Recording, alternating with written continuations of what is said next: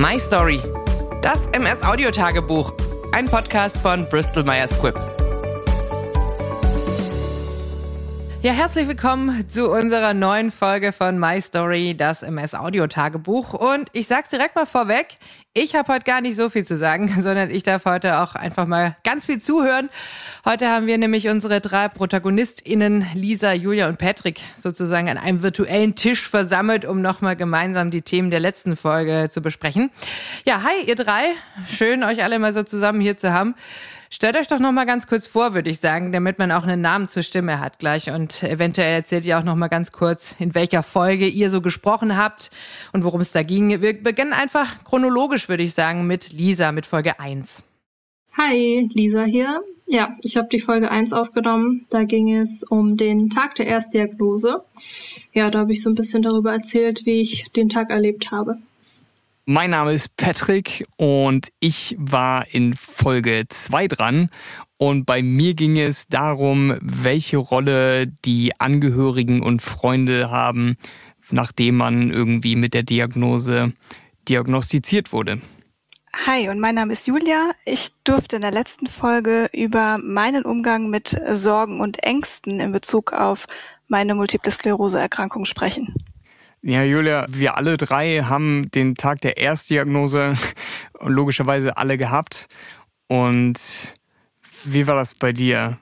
Was hast du gefühlt, als du aus der Praxis rausgegangen bist? Ja, bei mir war es also ein bisschen schräg, würde ich mal sagen. Also bei mir hat sich quasi die Arzthelferin verplappert. Und zwar hat sie zu mir gesagt, ja, der Arzt ist sich ja sicher, dass sie MS haben und hat mich dann in diesem kleinen Arztzimmer alleine gelassen mit der Nadel im Arm und ich habe mich sehr hilflos gefühlt und alleine natürlich und dann war natürlich das Gespräch ein paar Tage später mit dem Arzt dann auch nicht mehr so eine große Überraschung, sondern eigentlich eher so dieser Schock, als die Arzthelferin mir das so hingeknallt hat und dann das Zimmer verlassen hat und mich mit dieser Aussage eben alleine gelassen hat. Ja. Ah, das ist natürlich nicht geil. Nee. Das war bei mir, also mir wurde das zwar nicht so vor den Last geknallt, sage ich mal, aber ich hatte auch das Gefühl, dass es bei mir auch total schnell ging dann mit der Diagnose. Also dein Neurologe hat das dann alles vorbereitet, die hatten ja mich untersucht und dann habe ich erst mal gefragt, so was überhaupt los ist. Also dann hat er mir das irgendwie erst gesagt. Das fällt mir gerade noch ein. Wie war das bei dir, Patrick? Ich bin mit Doppelbildern ja zum Augenarzt gegangen und dann hat er alles gecheckt und mit meinem Auge war alles in Ordnung und dann ging die Überweisung direkt zum Neurologen. Aber bei mir war es auf jeden Fall so, okay, ein Symptom, wenige Untersuchungen und dann war die Diagnose in der Tasche. War das bei dir auch so, Julia? Ja, bei mir ging es auch schnell. Also ich bin zur Hausärztin, weil ich komplett rechtzeitig taub war. Und die hatte erst einen Schlaganfall vermutet, hat mich dann in die benachbarte Neuropraxis geschickt, um da halt Tests zu machen und dann auch direkt eine Stunde später zum MRT ins Krankenhaus, dann wieder zurück zum Neurologen, dann noch weitere Untersuchungen, nächster Tag Lumbalpunktion und ja, dann war da noch ein Wochenende dazwischen und die Woche drauf stand schon alles fest, ja. Also es ging super schnell bei mir. Und bei dir, Lisa? Ja, also bei mir im Grunde auch recht schnell. Allerdings war das wahrscheinlich nicht mein erster Schub und meine ersten Symptome. Also im Nachhinein, das hört man ja auch immer wieder von vielen, die schon vorher Symptome hatte und so war das bei mir auch. Also ich hatte boah, so drei, vier Jahre bestimmt vorher hatte ich schon erste Symptome gehabt, wo ich auch mit den Augen was hatte. Also ich habe wirklich so wie durch ein Milchglas immer wieder geschaut. Und da war ich dann auch beim Augenarzt, wurde halt nichts gefunden. Und dann hatte ich auch noch mal einem anderen Zeitpunkt, ich glaube dann ein bisschen später, hatte ich auch noch mal so ein bisschen so ein Kribbeln unterm Schulterblatt und da war ich sogar auch bei MRTs, also da wurde auch ein MRT gemacht, aber da wurde auch sogar da nichts gefunden. Also jetzt im Nachhinein, wenn man drüber nachdenkt, dann ist es ja schon wahrscheinlich, dass es schon von der MS war, aber wurde halt einfach noch nicht festgestellt. Aber als ich dann diesen wirklich stärkeren Schub hatte, mit den tauben Beinen und mit den Kribbeln in den Beinen, da ging das dann auch recht schnell. Also das war dann auch innerhalb von, ja eigentlich von zwei Tagen, wo ich beim Neurologen war. Und dann zur Diagnose waren es zwei Tage. Hm. Wie ist deine Familie und deine Freunde damit umgegangen? Also sowohl meine Familie als auch meine Freunde waren sehr unterstützend zu der Zeit, waren auch dankbar, dass ich mich ihnen anvertraut habe. Und ich habe das eigentlich schon direkt ganz offen kommuniziert. Also so den wichtigsten Menschen habe ich das eigentlich schon direkt gesagt, weil mir das auch immer wichtig war, da offen mit umzugehen. Wie war das bei euch? Habt ihr das direkt eurem Umfeld erzählt oder wie haben die reagiert? Ich bin heulend wie ein Schlosshund aus der Praxis von meiner Neurologin gekommen. Nicht, weil ich Angst hatte, sondern einfach nur, weil ich mit der Grundsituation hoffnungslos überfordert war. Mit dieser Diagnose, die ich persönlich schon mal gehört hatte, irgendwie logisch. MS, da ist eine chronische Krankheit, aber hey, sonst absolut überhaupt keine Ahnung davon gehabt. Und dann bin ich halt da rausgekommen und wusste halt nicht mehr, was ich tun muss und habe direkt mein Handy gezückt und meinen besten Freund Lennart angerufen und dem das erstmal erzählt, was Phase ist. Und der hat mich dann erstmal richtig aufgefangen. Er war für mich da, er hat mir nur zugehört. Wir haben auch gar nicht so viel geredet, so weil auch er war logischerweise damit überfordert. Man darf ja immer nie vergessen, dass man selbst dann mit der Diagnose konfrontiert ist, aber sobald man es irgendjemandem anderen erzählt, ist natürlich auch diese Person dann mit dieser Diagnose konfrontiert und weiß nicht, wie sie darauf reagieren soll. Und es gibt ja auch kein richtig oder kein falsch, aber für mich persönlich war es super wichtig, mit Lennart darüber zu reden. Und er war da auf jeden Fall genau die richtige Person, die ich angerufen hatte, um mir nach dieser Diagnose einfach mich wieder zurückzuholen ins Leben. Ja, ich finde das auch immer super schwierig für die Angehörigen. Also ich kann mir das wirklich auch nur vorstellen, dass es auch als Angehöriger total schwer sein muss. Also man ist wahrscheinlich auch genauso überfordert wie die Person selbst erstmal. Wie war das bei dir, Julia? Wie hat dein Umfeld reagiert? Oder weißt du noch, wem du es zuerst erzählt hast?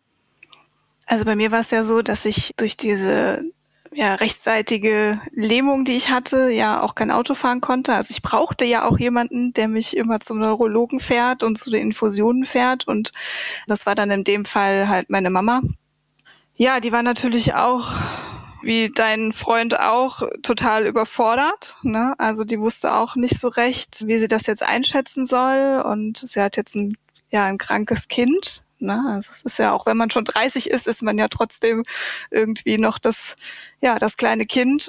Ja, ansonsten haben wir es eigentlich unserem direkten oder ich habe es meinem direkten Umfeld auch eigentlich erzählt und das ist natürlich, ja klar, es ist angenommen worden, aber ich glaube, dass auch viele, wie du auch gesagt hast, Patrick, mit der Situation oder mit ja, der Beichte oder so überfordert waren. Ne? Also die mussten das einfach nicht einzuschätzen, die wissen nicht, was das bedeutet. Und man weiß es ja selber am Anfang noch gar nicht wirklich, was das alles mit sich bringt und was das für einen bedeutet und auch in Zukunft bedeuten wird. Und ich glaube, genauso überfordert wie sie war ich auch damals. Aber ich war doch froh, dass sie alle da waren, dass sie uns alle unterstützt haben, auch gerade weil wir ja mitten im Umzug gestanden haben und so. Wir haben einfach Hilfe gebraucht. Da sind wir doch schon auch gut aufgefangen worden und unterstützt worden. Mein Freund natürlich auch. Ich finde auch, dass es für mich als jemand, der die Krankheit jetzt schon jahrelang hat, ist es natürlich total einfach zu sagen, so, boah, es ist total wichtig, dass du mit allen Leuten darüber redest, damit du dich selber besser fühlst oder damit es dir nicht schlechter geht, als es dir sowieso schon geht. Und das ist natürlich aus meiner Perspektive mit jahrelanger Erfahrung unglaublich einfach zu sagen aber äh, jeder weiß nichts über die MS am Anfang, nachdem man den Neurologen verlässt.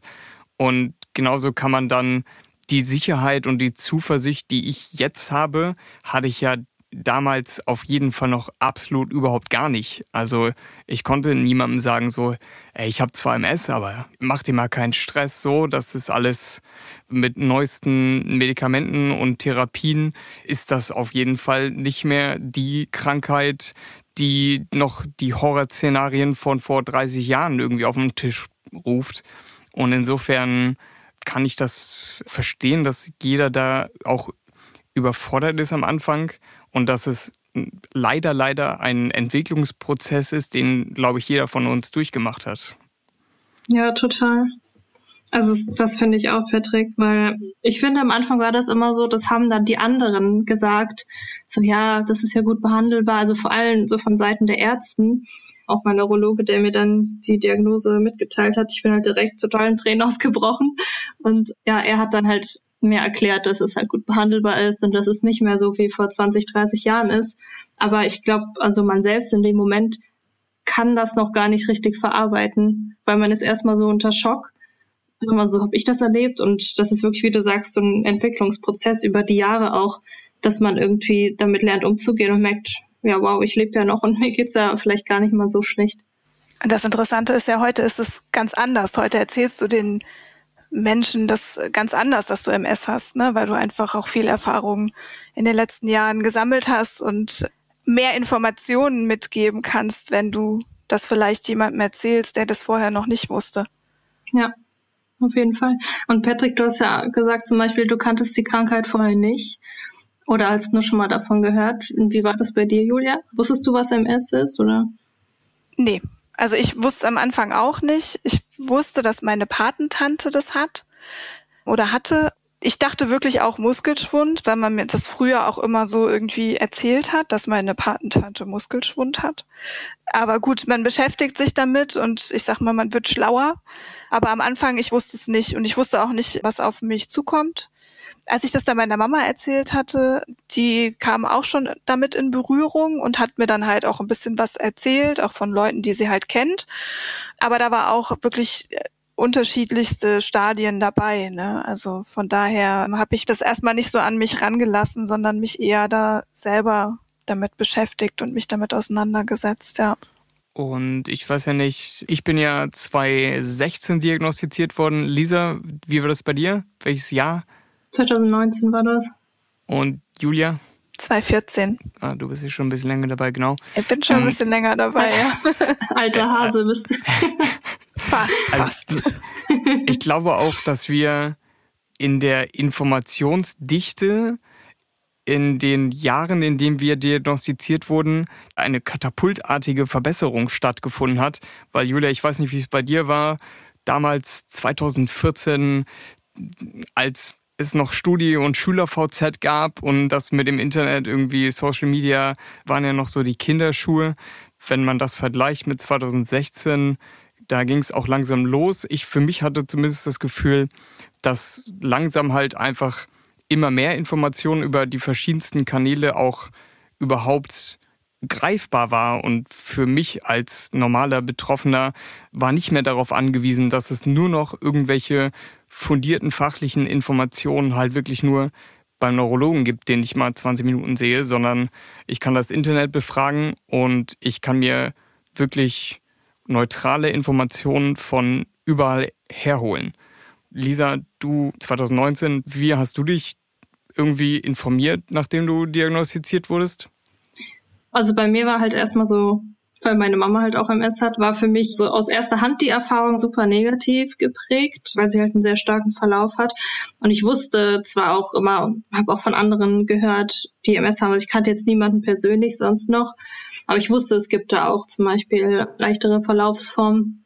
Aber das war für mich dann erstmal so diese ganz große dunkle Wolke über mir. Und ja, ich habe mich im Internet informiert, weil ich irgendwie auch wissen wollte, okay, was kann man da alles machen und auch im Lebensstil und so. Und ich habe viel gegoogelt. Ich habe mich auch halt auf Social Media informiert, also habe halt geguckt nach anderen Betroffenen, wollte mich direkt so ein bisschen vernetzen. Ja, aber wie du sagst, Patrick, es gibt schon heutzutage viel mehr Möglichkeiten und die Informationsbeschaffung ist, glaube ich, nicht dasselbe wie früher. Also da hat man schon jetzt eindeutigen Vorteil, glaube ich.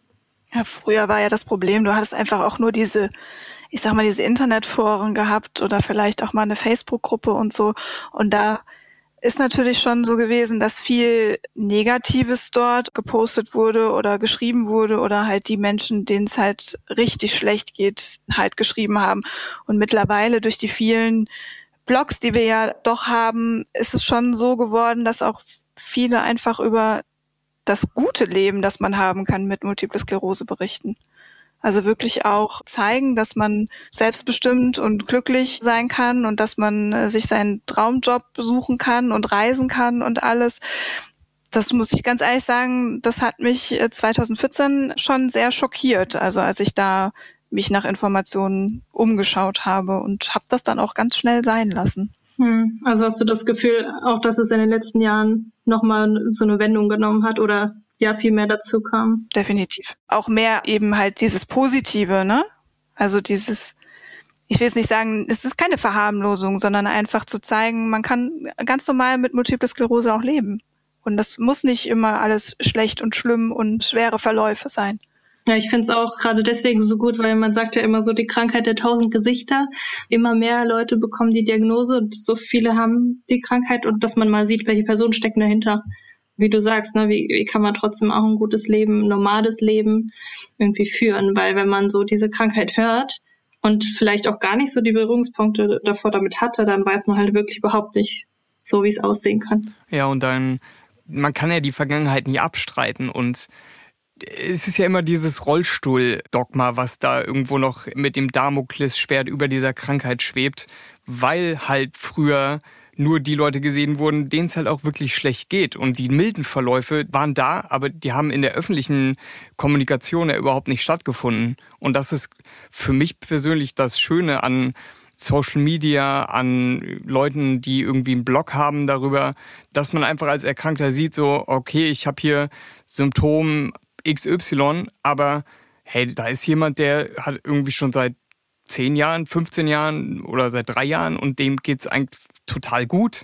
Ich finde das unglaublich wertvoll als Erkrankter zu sehen, dass einfach nicht alle im Rollstuhl landen und einfach ja, ein besseres, ein schönes Leben auch haben können. Und Julia, du hast ja auch einen Blog, auf dem du darüber schreibst, oder?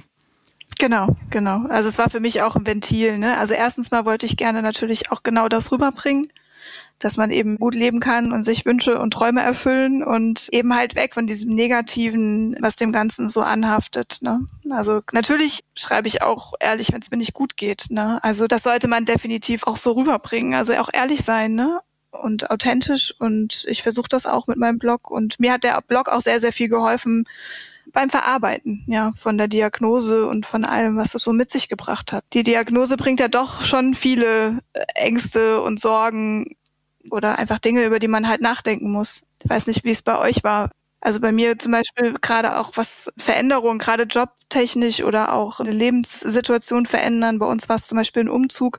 Da macht man sich ja schon Gedanken. Man hat jetzt eine chronische Erkrankung. Wie geht's da weiter? Wie war das bei euch, Patrick? Ja, ich, bei mir, ich war selbstständig und ich bin immer noch selbstständig.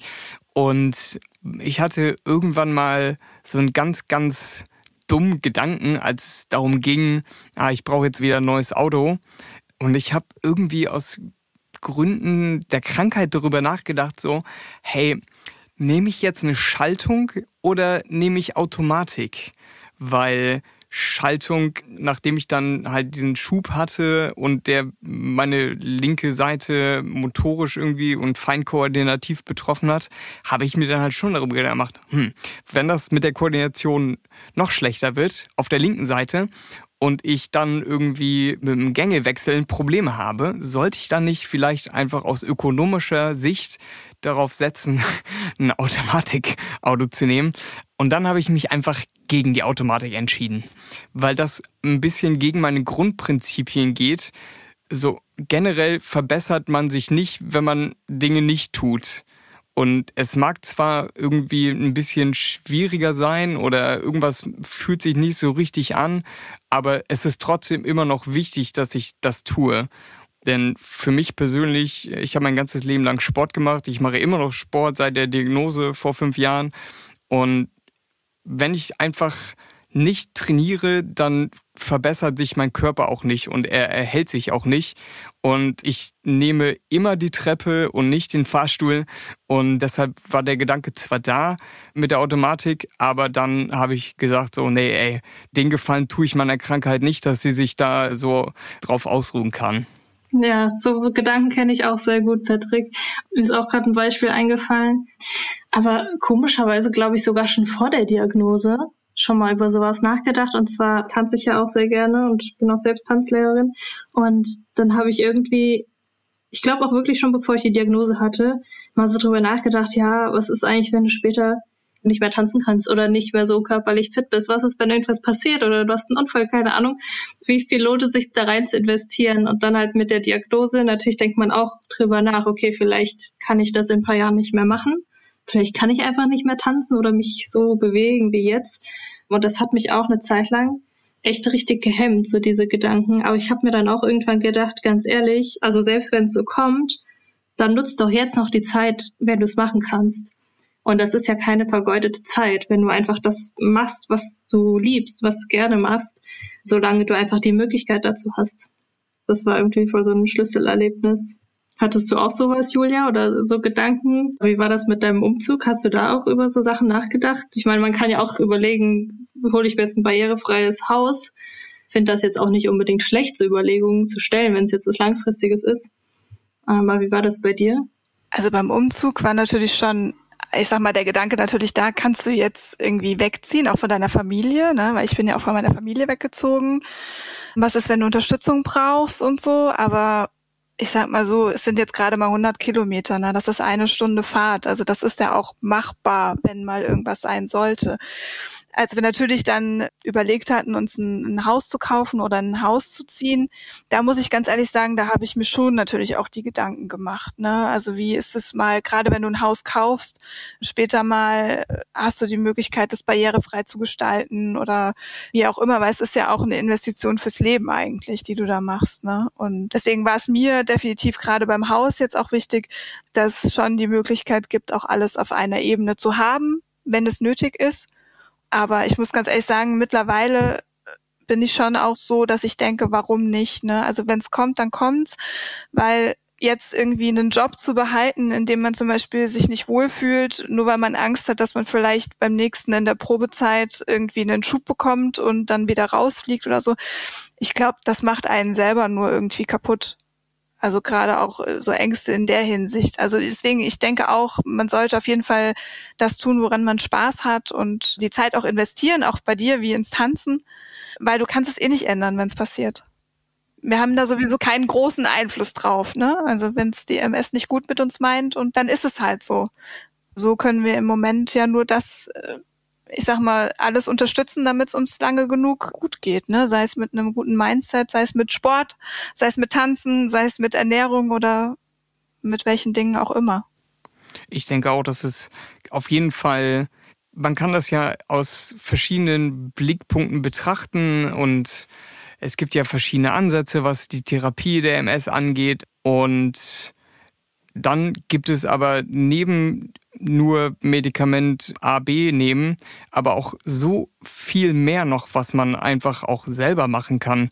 Und da ist, ja, wie Julia das gerade schon gesagt hat, für mich persönlich Ernährung und Sport auf jeden Fall ganz weit oben. Diese zwei Dinge sind für mich die existenziell wichtigsten in meinem persönlichen Umgang mit meiner MS.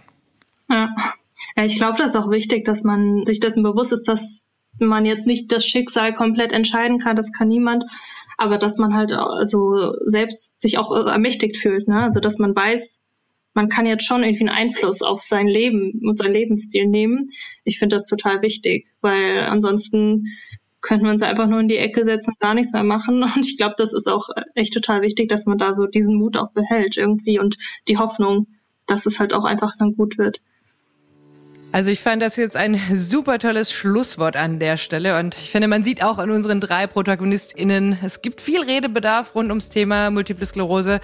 Das haben wir auch schon in unseren Einzelgesprächen in den Folgen vorher gehört. Falls nicht eh schon geschehen, könnt ihr diesen Podcast auch einfach abonnieren und keine weitere Folge mehr verpassen. Vielen Dank euch dreien, Lisa, Julian, Patrick, dass ihr eure Erfahrungen mit uns geteilt habt. Ja, nächste Woche gibt's wieder eine neue Ausgabe von My Story, das MS-Audio-Tagebuch von Bristol Myers Squibb. Da geht's dann weiter mit Lisa, die uns erzählen wird, wie sie die Diagnose MS angenommen und so die Zeit danach erlebt hat.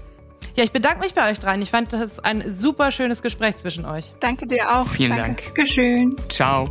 Ja, und ich bin Katrin und ich sage Tschö.